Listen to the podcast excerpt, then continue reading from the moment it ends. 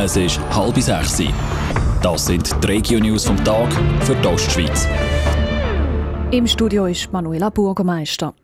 Die Uni Thurgau will die öffentlichen Beiträge an die Renovation vom Schloss Sonnenberg stoppen. An einer Medienkonferenz hat die Gewerkschaft den Bauherren neue Vorwürfe gemacht. Die Bauarbeiter auf der Baustelle Stepfurt haben einen Lohn von nicht einmal 3000 Franken und das bei einer Arbeitswoche von 50 Stunden. Weil das Schloss unter Denkmalschutz steht, zahlt der Kanton mehrere hunderttausend Franken an die Bauarbeiten. Das könne bei diesen Arbeitsbedingungen nicht sein, ärgert sich der Stefan Brüllisauer von der Uni Thurgau. Es kann ja niemand sagen, okay, es können Arbeitsverträge ausgestellt werden. Wie im Mittelalter, das darf man ja grundsätzlich nicht. Und darum hat der Kanton schon, schon Handhabung, um da mitreden, insbesondere wenn 700'000 Franken an Steuergelder gezahlt werden. Beim Kanton Thurgau heisst es aber, für die Arbeitsbedingungen sei nicht er zuständig. Weil das Baugewerbe im Gesamtarbeitsvertrag untersteht, sind Arbeitgeber und die Gewerkschaft für Kontrolle verantwortlich. Und die Bauherrin Schloss und Gut Sonnenberg AG bestreitet die neuen Vorwürfe der UNIA. Sie hätte sich immer an die Gesetze und Bestimmungen gehalten. Dazu hätten die zuständigen Behörden bei der Kontrolle keine Verstöße gefunden. Mehr Informationen zu dem Fall gibt es auf toponline.ch.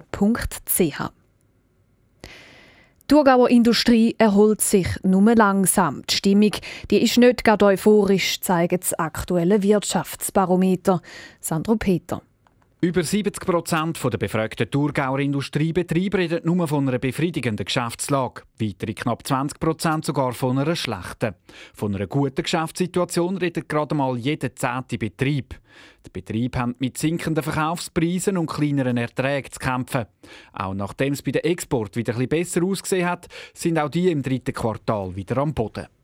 In der Thurgauer Bauwirtschaft hat sich die Geschäftslage aber verbessert. Nur für das letzte Quartal erwartet der Betrieb, dass die Nachfrage nachlässt. Die Stadt Frauenfeld stellt die verschiedenen Projekte für die Stadtkaserne und das obere Metteli aus. Weil das Militär aus der Stadtkaserne geht, kann die Stadt das Areal übernehmen. Aus einer Umfrage bei der Bevölkerung hat die Stadt einen Projektwettbewerb auf die Beine gestellt.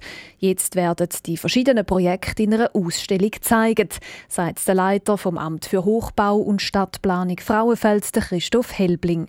Die Frauenfelder sollen sehen, wie ihre Wünsche rund um die Kaserne könnten umgesetzt werden wo sind Verdichtungspotenzial?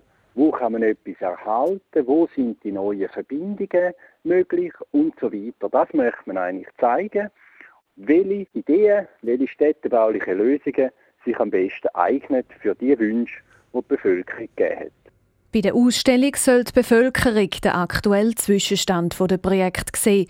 Die drei Gewinnerteams müssen ihre Projekte noch genauer ausschaffen. Bis auf dem Areal aber gebaut wird, geht es noch mindestens fünf Jahre. Der Stadtrat von Rapperswil-Jona will die Steuern senken. Mit neu 80 statt bis jetzt 90 Prozent kommt Rapperswil-Jona zusammen mit Balgach auf den tiefsten Steuerfuß vom Kanton St. Gallen. Im Budget für 2017 hat es zwar ein Minus von über 6 Millionen Franken. Möglich sagt die Steuersenkung aber trotzdem dank der Überschüsse aus den letzten Jahren, begründet der Stadtrat Rapperswil-Jona in einer Mitteilung.